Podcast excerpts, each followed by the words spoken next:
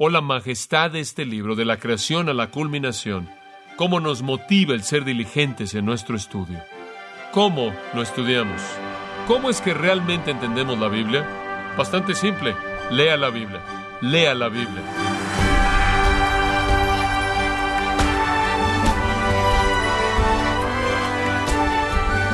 Bienvenido a su programa Gracias a vosotros con el pastor John MacArthur.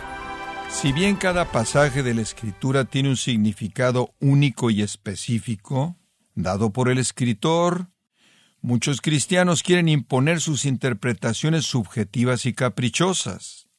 ¿Se puede acaso interpretar la Biblia sacando el texto de su contexto? ¿Se pueden ignorar el concepto histórico, gramatical y literal del pasaje? El día de hoy John MacArthur continúa enseñando el arte de interpretar la Biblia usando los pasos hermenéuticos correctos para poder comunicar el mensaje original del autor. Estamos en la serie Cómo estudiar la Biblia en gracia a vosotros. La Biblia no es un libro abierto para toda persona. Es un libro abierto solo para aquellos que cumplen con ciertos requisitos básicos. Y hablamos del quién del estudio bíblico, quién es el que realmente puede entender la Biblia. Y le presentamos a usted cinco y después un sexto, el cual fue la oración. Una persona debe nacer de nuevo, debe ser diligente en su estudio, tener un gran deseo, tiene que enfrentar su pecado en su vida para que haya una santidad manifiesta y la llenura del Espíritu de Dios, quien realmente es nuestro Maestro. Y conforme usted examinó su vida, si usted entiende esas prioridades y está dispuesto a comprometerse con esas prioridades y bañar todas estas en oración, entonces usted es la persona que puede entender la Biblia. Usted es la persona a quien Dios le abrirá las páginas de su libro y darle la verdad. Ahora, estoy de acuerdo que inclusive el no regenerado, el hombre no regenerado, puede entender un poco de la historia de la Biblia, puede entender algunas de las palabras en la Biblia, pero nunca tendrá un conocimiento bíblico en el sentido de que se manifieste en su vida puede obtener algo de conocimiento mental al leer, entender y estudiar hasta cierto punto, pero nunca será el tipo de conocimiento real del cual habla la Biblia, porque nunca se manifiesta en su vida. Y entonces estamos hablando del hecho de que a menos de que cumpla con los requisitos, la Biblia nunca cobrará vida en su vida, y como consecuencia en la mente hebrea usted nunca realmente lo entenderá. Usted nunca lo entenderá hasta que se manifieste en su vida a nivel diario. Ahora, Dado el quién del estudio bíblico, veamos en esta noche el cómo. Y es tan difícil el saber dónde comenzar con este libro incomparable. No sé si usted realmente ha pensado acerca de la magnificencia de la Biblia y qué privilegio tenemos en estudiarla, pero espero que en esta noche por lo menos pueda enfocarse en algunas de las cosas tremendas que lo esperan en las Escrituras conforme usted la abre. Leí hace un tiempo atrás de la perspectiva de un arquitecto de la Biblia y quería compartirla con usted simplemente como comienzo. Y cito, la Biblia es como un palacio magnífico construido de piedra oriental preciosa, constituida de 66 recintos majestuosos.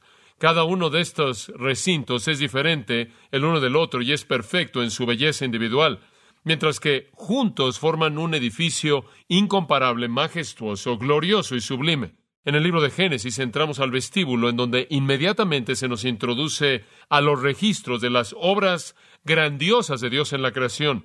Este vestíbulo da acceso a las cortes de la ley, por las cuales llegamos a la galería de retratos de los libros históricos.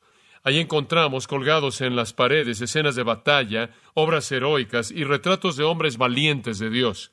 Más allá de la galería de pinturas, llegamos al recinto de los filósofos, el libro de Job, pasando el cual llegamos a la sala de música, el libro de los Salmos, y ahí permanecemos emocionados por las armonías más grandes que jamás escucharon los oídos humanos. Y después llegamos al recinto administrativo, el libro de Proverbios, en el centro del cual está el lema La justicia engrandece a la nación, pero el pecado es la mancha de cualquier nación.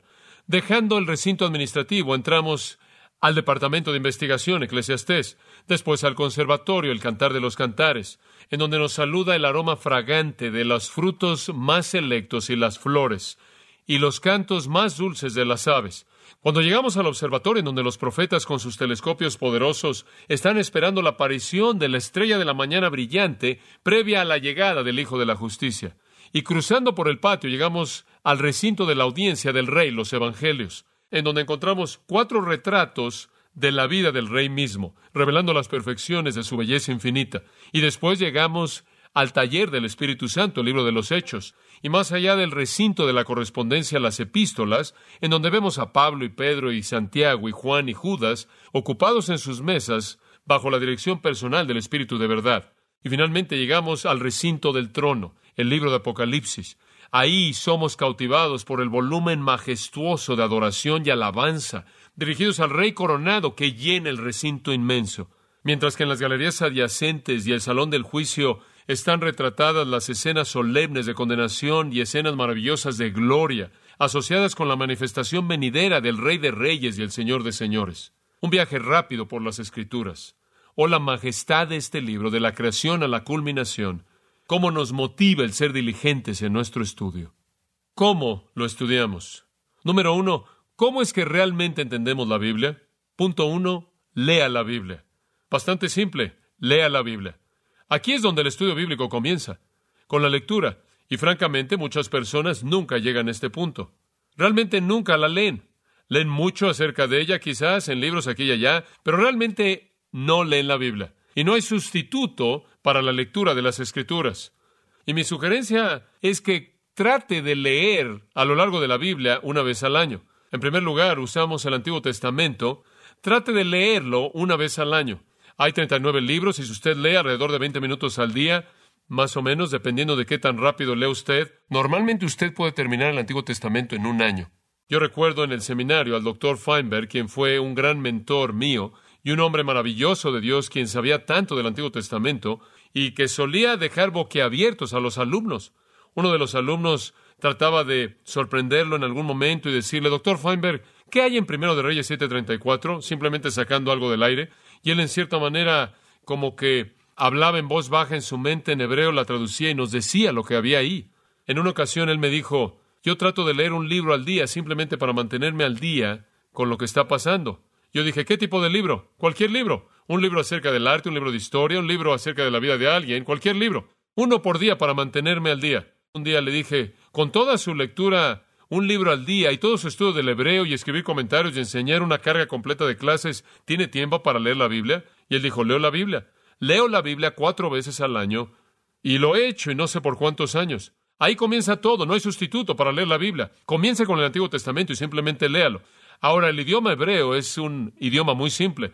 No tiene los conceptos sublimes del pensamiento griego, no es un no es un idioma teórico, no es un idioma conceptual, no es un idioma filosófico con mucha abstracción. Es un idioma muy simple, muy concreto. De hecho, como un alumno en seminario, descubrí que el estudio del hebreo era infinitamente más fácil que el estudio del griego.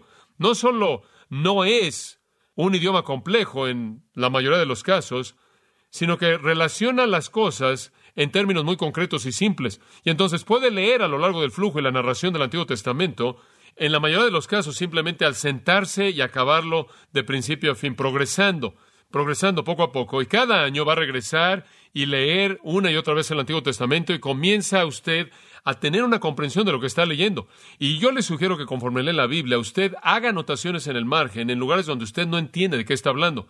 Y si usted hace eso, va a encontrar que algo muy interesante va a pasar. Comienza con muchas cosas y conforme pase el tiempo, comienza usted a tacharlas de su margen, porque conforme usted lee y relee y conforme usted progresa desde Génesis a Malaquías, va a encontrar un entendimiento que se va a volver suyo y va a responder algunas de las preguntas que usted hizo. Las que usted no responde en su lectura puede usarlas para estudio individual, en un comentario o alguna otra, o alguna otra fuente para poder entender el significado. Pero comience simplemente a leerla. No se abrume. ¿O cómo puedo aprenderla toda? ¿Cómo puedo entender cada versículo? Simplemente comience y lea a lo largo del Antiguo Testamento. Y esa es mi sugerencia, que haga esto cada año, por lo menos una vez al año. Ahora, cuando usted llega al Nuevo Testamento, tengo un plan un poco diferente. Y le he compartido esto, pero se lo voy a dar de nuevo para leer el Nuevo Testamento. Y por cierto, creo que el enfoque primordial debe ser leer el Nuevo Testamento. Realmente creo, y está basado en las Escrituras, en Colosenses, por ejemplo, en el 1.24, Pablo dice, más bien en el 25, que él fue hecho un ministro según la dispensación de Dios que le es dada a mí para ustedes de cumplir la palabra de Dios. Esto es el misterio escondido desde las edades y de generaciones que ahora ha sido manifiesto. En otras palabras, Pablo dice, yo soy llamado por Dios para darles el misterio que había estado escondido. Ahora, el misterio básicamente es la revelación del Nuevo Testamento. Y Pablo dice, yo soy apóstol del misterio, en Efesios capítulo 3. Entonces el enfoque primordial de su ministerio fue la revelación nueva. Y él hacía referencia al Antiguo Testamento siempre y cuando ilustrara y ayudara a entender y apoyar el Nuevo. Y entonces el mensaje del Nuevo Testamento es la culminación de la revelación. Es lo que incluye, es lo que engloba todo lo que está en el Antiguo e incluye todo lo que está en el Nuevo. Y entonces, en un sentido, el Nuevo Testamento va a resumir el Antiguo Testamento como también llevarlo a la plenitud de la revelación, a la totalidad de la revelación. Entonces, cuando usted lee el Nuevo, debe pasar más tiempo porque explica el Antiguo. Y es debido a que está escrito en griego, en un idioma mucho más complejo, quizás más difícil en muchos casos de entender. En algunas ocasiones no es siempre el caso, pero en la mayoría de los casos es un poco más difícil debido a sus abstracciones porque habla en conceptos en lugar de hablar en historias narrativas. Y entonces tenemos que entregarnos a una mayor diligencia al estudio del Nuevo Testamento. Ahora, así es como yo lo he hecho. Y yo comencé esto cuando estaba en el seminario. Yo comencé con Primera de Juan y decidí que leería Primera de Juan diariamente durante 30 días. Y creo que esa es la manera en la que debe hacerlo. El primer día usted simplemente lee Primera de Juan. Y para muchas personas, sentarse y leer Primera de Juan, cuando lo hicieron, descubrieron que fue la primera vez que jamás habían leído un libro entero de principio a fin. Muchas personas creen que la Biblia simplemente es una colección de versículos. Pero sabe una cosa, yo me acuerdo que cuando era un niño teníamos una caja de plástico allí en la mesa de nuestra cocina con versículos adentro. Nuestro pan diario, ese tipo de cosas. Y podía meterlas usted en el orden que usted quería, no importaba. Simplemente lo sacaba y ese es algo bueno. Y decían, oh, este es bueno, este es un versículo maravilloso y podía sacarlos y aventarlos ahí en el aire y meterlos en el orden que quería. Pero esa no es la manera en la que la Biblia fue escrita. Cuando un libro comienza, comienza en algún lugar y cuando termina, termina en algún lugar y mientras tanto se dirige hacia esa, en esa dirección. Y la mayoría de la gente nunca lee con el flujo. Usted necesita aprender a leer un libro. Y entonces se siente y lee Primera de Juan, le toma 25 o 30 minutos. Pero la idea es que usted lo lee de principio a fin el primer día, el segundo lee, lo vuelve a leer. El segundo día lo vuelve a leer, tercer día lo vuelve a leer, cuarto día lo vuelve a leer, quinto día lo vuelve a leer. Simplemente se sienta y lo lee. Ahora ya para el séptimo o octavo día va a comenzar a decirse a sí mismo, oh, esto ya como que está cansándome, ya entiendo esto bastante bien, pero esa es la parte difícil. Porque si usted se esfuerza y ya pasan unos 15 o 16 días, llegaba al punto en el que decía, bueno, ya entendí esto, voy a seguir adelante. Y me acuerdo que cuando llegué al día número 30 de 1 de Juan dije, todavía no entiendo el libro. Y cuando pasaron 90 días después de que terminé, 90 días de leer primera de Juan, seguía. Ahora, después de 30 días, si usted sigue durante 30 días, va a tener una comprensión tremenda del libro. Si alguien le dice, usted sabe, ¿en dónde es que la Biblia dice que si confesamos nuestros pecados, Él es fiel y justo? Usted le va a decir, oh, eso es fácil. Primera de Juan, capítulo 1, la parte izquierda de la página, ahí en la columna derecha, a la mitad. Porque usted ya puede visualizar eso. Va a poder literalmente ver eso en su mente. La gente con frecuencia me dice, ¿por qué usas la versión King James? ¿Por qué no pasas a la la nueva versión americana, la nueva versión internacional, porque visualizo mi Biblia, encuentro las cosas en donde están en mi visión. En otras palabras, mi mente toma un retrato mental de una página y le puedo decir, quizás no me acuerde del capítulo en todo lugar en la Biblia, pero le puedo decir en dónde está la página, en dónde, en qué lugar de la página está eso. La gente me regala una Biblia nueva y estoy perdido y no podría encontrar nada en otra Biblia. Entonces lo que debe hacer es leer un libro 30 veces y al final de esas 30 veces realmente va a tener ese libro en su mente. Ahora, básicamente esto es lo que yo hago todo el tiempo que preparo un mensaje, simplemente leo y leo y releo y leo hasta que el libro entero simplemente cae en mi mente en una especie de percepción visual que veo con el ojo de mi mente. Ahora, mientras estoy haciendo esto, esto es algo que también sugeriría, tome una pequeña tarjeta y escriba el tema principal de cada capítulo. Muy bien. Ahora, conforme usted hace eso, usted simplemente lo escribe en una tarjeta. Diariamente, conforme lee el libro, simplemente ve esa tarjeta y ve esa lista y lo que va a suceder es que se va a aprender el contenido de los capítulos. Comienza a aprender lo que hay en los capítulos. Ahora dice usted, ya terminé Primera de Juan durante 30 días, ¿ahora dónde voy? Yo le sugeriría que tome un libro grande en el Nuevo Testamento. Recuerde que mientras que está haciendo esto, usted está leyendo la narración del Antiguo Testamento, simplemente leyéndolo unos 20 minutos al día. Pero ahora usted va a un libro más grande y le sugiero que de Primera de Juan vaya al Evangelio de Juan. Dice usted, pero esos son 21 capítulos. Es correcto. Entonces divídelo en tres secciones. Lea los primeros siete durante 30 días, los siguientes siete durante 30 días y los siguientes siete durante 30 días. De tal manera que al final de esos 90 días usted realmente ha leído bastante y ha dominado el contenido del Evangelio de Juan. Y por cierto, usted también tiene esa pequeña tarjeta acerca de los primeros siete capítulos, los siguientes siete y los últimos siete, porque son 21, y ha memorizado entonces el tema primordial o el tema principal de cada capítulo. Ahora recuerdo cuando comencé a hacer esto, realmente fue sorprendente qué tan rápido comencé a retener las cosas en el Nuevo Testamento. Siempre quería asegurarme que no fuera un discapacitado de concordancia, andando por todos lados sin poder encontrar lo que había en la Biblia y tener que buscar todo en la parte de atrás. ¿En dónde está ese versículo? Y entonces quería aprender estas cosas y lo hice con el Evangelio de Juan después de que hice Primera de Juan. ¿Y sabe una cosa? Al día de hoy, y desde cuando lo enseñé también el Evangelio de Juan, Primera de Juan, estos otros libros en el Nuevo Testamento se han quedado en mi mente. Pienso en el Evangelio de Juan y pienso en el capítulo, alguien me dice, usted sabe, ¿dónde está Jesús y la vid? Capítulo 15, el buen pastor, capítulo 10, Lázaro, capítulo 11, el arresto de Jesús, capítulo 18, la conversación de Jesús con sus hermanos, capítulo 7, come mi carne y bebe mi sangre, capítulo 6, el pan de vida, capítulo 6, las bodas de Caná, capítulo 2, la mujer en el pozo, capítulo 4, Nicodemo, capítulo 3, y sigue y sigue el juicio de los buenos y los malos, capítulo 5, versículos 28 y 29. En la parte derecha de la página, hacia abajo, la columna izquierda, ahí lo ve. Sé en mi mente en dónde está todo eso, simplemente encaja. La gente dice, oh, qué erudito, escuche, lo leí 90 veces, ¿verdad? Lo leí 90 veces. Y así es como usted aprende, ¿verdad? Isaías dice, usted aprende línea sobre línea, línea sobre línea, precepto sobre precepto, precepto sobre precepto, un poquito aquí, un poquito allá. Y cuando usted va a estudiar para un examen, usted no toma su libro y lee las notas una vez, lo cierra y dice, ah, ya lo entendí. No si usted es normal. No si usted es como yo. Usted aprende mediante la repetición, repetición, repetición. Esa es la manera en la que usted aprende la Biblia. Y después quizás quiere ir al libro de Filipenses y quizás quiera aprender el libro de Filipenses, otro libro pequeño, corto, y después quizás quiera regresar a Mateo y después a Colosenses, después de regreso a Hechos y dividirlo así y va de aquí para allá, un libro pequeño, uno largo, un corto, un largo. Dice usted, pero va a tomar mucho tiempo. No, en aproximadamente dos y medio años usted habrá terminado con el Nuevo Testamento. Eso es realmente maravilloso. Ahora, usted va a leer la Biblia de cualquier manera, más vale que usted la lea para que pueda recordarla. La mayoría de la gente dice, bueno, tengo mis devociones diarias y leo mi pasaje para el día. Y usted les dice, bueno, ¿cuál fue? Eh, déjame ver, eh, ¿qué hay acerca de dos o tres días atrás? No tengo esperanza. Apenas me puedo acordar de lo que leí ayer. Realmente usted no puede retener nada al moverse rápidamente. Debe repetirlo y repetirlo y repetirlo. Y si usted cree que es una palabra viva, va a cobrar vida en su vida conforme lo lee de manera repetitiva. Ahora, si alguien me dijera, bueno, lee el periódico así o lee alguna novela de esa manera, yo le diría, no estoy interesado. Pero esta es verdad viva y tiene un efecto productivo en su vida cuando es leída de manera repetida. Y sabe una cosa, si un gran erudito hebreo como el doctor Feinberg lee a lo largo del Antiguo Testamento y el Nuevo Testamento cuatro veces al año, ¿qué es lo que debo hacer yo? Pienso en Juan Wesley, quien se levantaba cada mañana de su vida a las cuatro de la mañana, escuche esto, y leía las escrituras en cinco idiomas diferentes para que pudiera disfrutar cada matiz posible diferente acerca de las escrituras que estaba leyendo. Y él lo hizo durante tres horas o algo así cada mañana de su vida.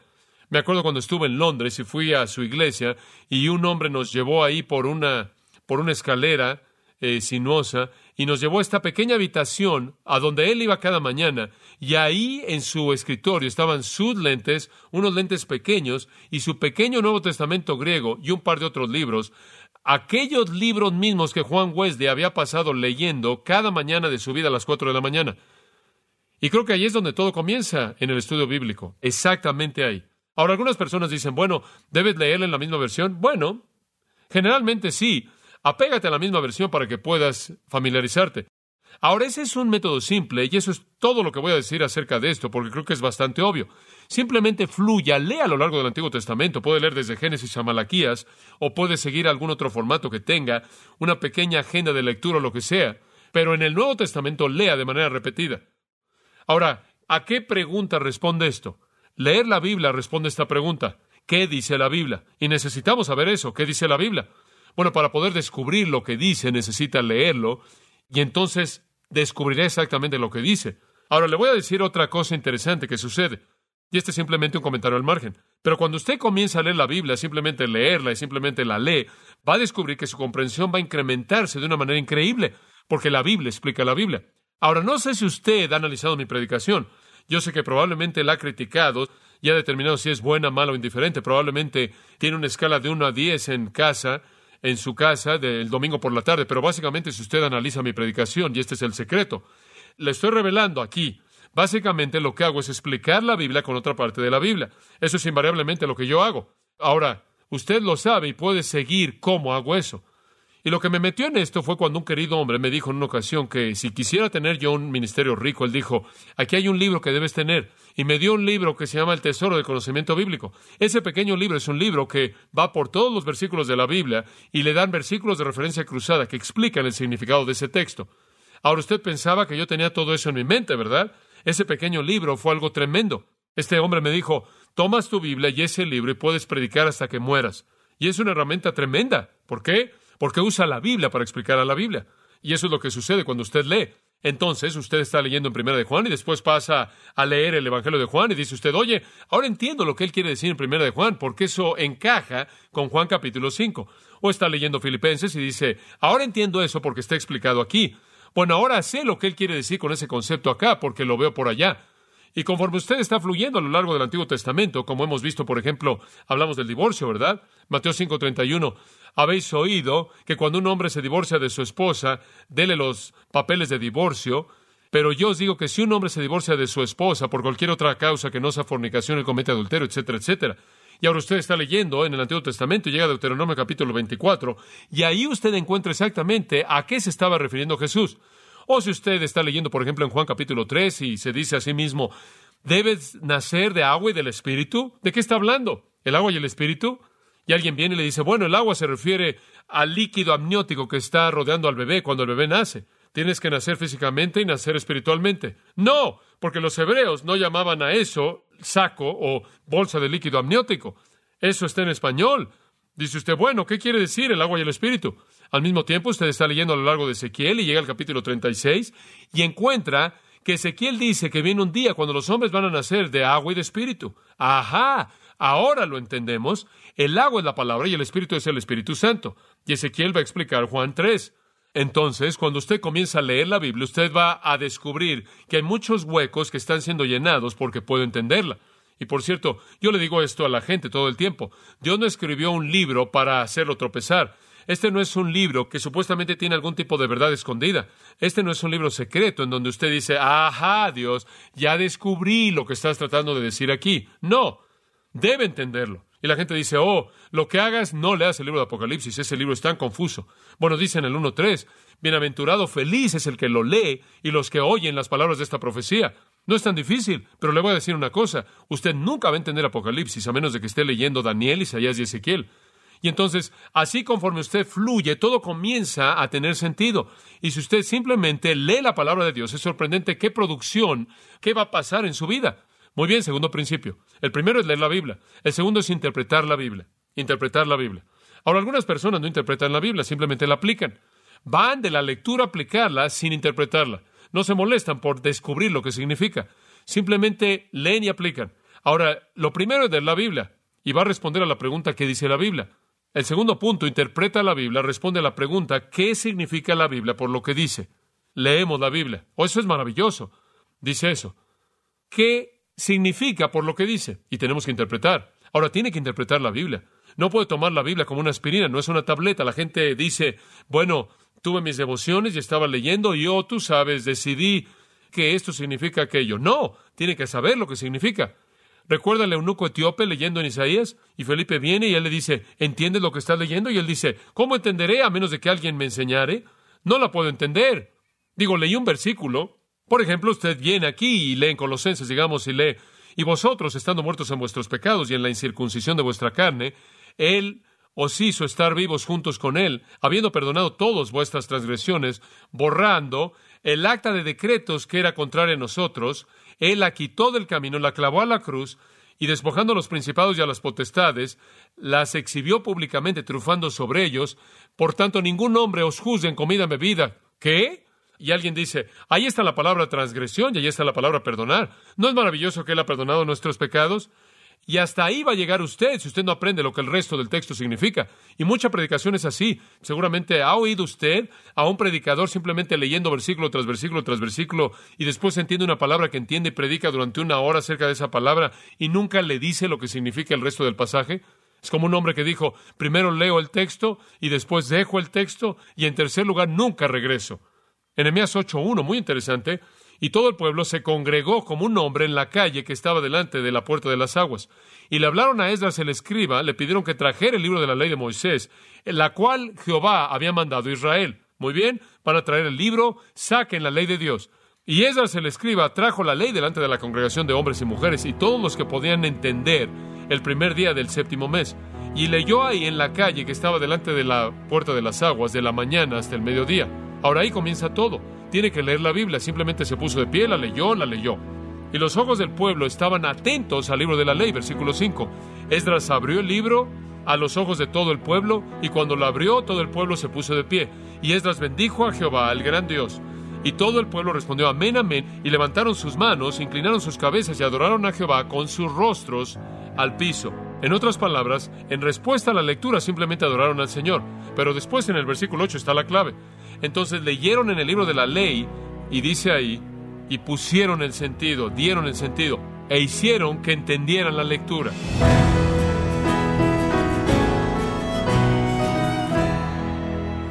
En el programa de hoy, John MacArthur nos enseñó que es posible interpretar la Biblia correctamente para comunicar el mensaje que Dios le comunicó tanto a la audiencia original, así como a nosotros los cristianos de hoy. En la serie Cómo estudiar la Biblia, aquí en gracia a vosotros. Estimado oyente, dado que es vital que todo cristiano sepa cómo estudiar la Biblia, tenemos a su disposición el libro El poder de la palabra y cómo estudiarla, en donde John MacArthur nos guía para beneficiarnos de las riquezas que contiene la Biblia. Puede adquirirlo visitando nuestra página en gracia.org o en su librería cristiana más cercana. También puede descargar todos los sermones del estudio titulado Cómo estudiar la Biblia, así como todos aquellos que he escuchado en días, semanas o meses anteriores. Y recuerde, puede entrar y leer artículos relevantes en nuestra sección de blogs, ambos los sermones y el blog en gracia.org. Si tiene alguna pregunta o desea conocer más de nuestro ministerio, como son todos los libros del pastor John MacArthur en español, o los sermones en CD, que también usted puede adquirir, escríbanos y por favor mencione la estación de radio por medio de la cual usted nos escucha en gracia a vosotros. Es importante conocer no solo el país y ciudad de donde usted nos escucha, sino también la radio. Para quienes contactan nuestro ministerio por primera vez, pueden solicitar una copia del mensaje de promoción sin costo alguno, un mensaje por oyente únicamente. Si usted vive en los Estados Unidos o Puerto Rico, escríbanos a Gracia Vosotros, P.O. Box 4000, Panorama City, California 91412. O puede escribirnos a través del siguiente correo electrónico radio arroba. Y en nuestra oración que Dios haya obrado en su vida y hablado a su corazón, desafiándole y ministrándole por medio de la enseñanza de su palabra. Y tenga presente que sus oraciones son vitales y que puede ofrendar a gracia a vosotros yendo a nuestra página en gracia.org.